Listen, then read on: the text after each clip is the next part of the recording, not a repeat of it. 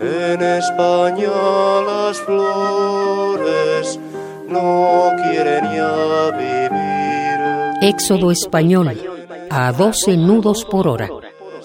Porque el pueblo español El descubrimiento de la Nueva América. murió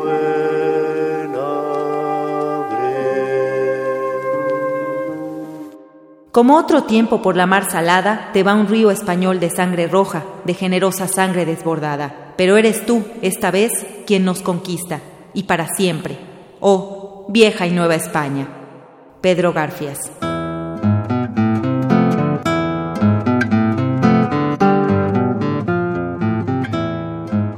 una de las instituciones emblemáticas del exilio y que hoy sigue funcionando como puente entre México y España, es, sin duda, el Ateneo, fundado en 1949 por un grupo de refugiados españoles como un espacio destinado al libre intercambio de ideas. Habla Josefina Tomé, hija de exiliados y vicepresidenta del Ateneo Español. Entonces se creó para hacer tertulias al principio y los primeros que se organizaron por gremios fueron los médicos. Entonces no es de extrañar que el Ateneo, los primeros presidentes del Ateneo hayan sido médicos. El primero fue el doctor Darcourt.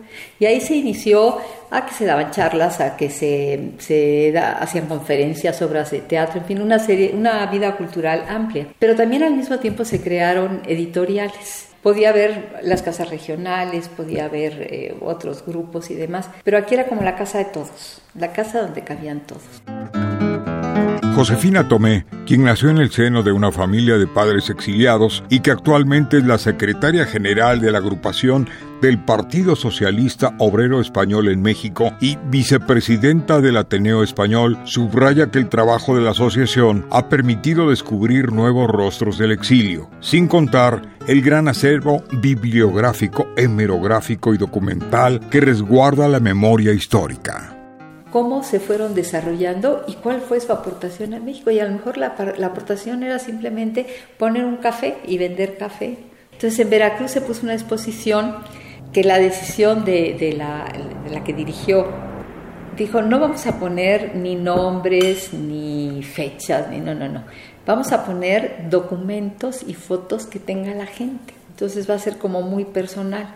El que empezó a caminar en el barco. Pusieron documentos de, por ejemplo, del aviso de evacuación de la familia. A ver, te tienes que presentar tal día, tal hora con tu familia en tal lugar. Si no te presentas, nos desentendemos de ti. Otros que son la- la- los, visados de llegada a, México.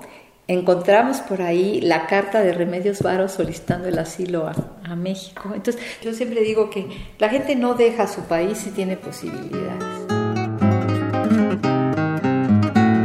Muchas han sido las formas en que los exiliados españoles descubrieron este país, algunos con dolor, añoranza y melancolía, otros con esperanza y ánimo. Sin embargo, a ambos los unió el deseo de dar lo mejor de sí mismos. Habla Luciano Concheiro, hijo de Luciano Concheiro García, activo combatiente republicano y comunista de Ordes, exiliado en México. Yo soy miembro del Consejo da Cultura Galega, hemos reconstruido parte de la historia de la guerrilla, me tocó grabarla con mi padre en la época del franquismo por los distintos eh, ahí eh, parajes.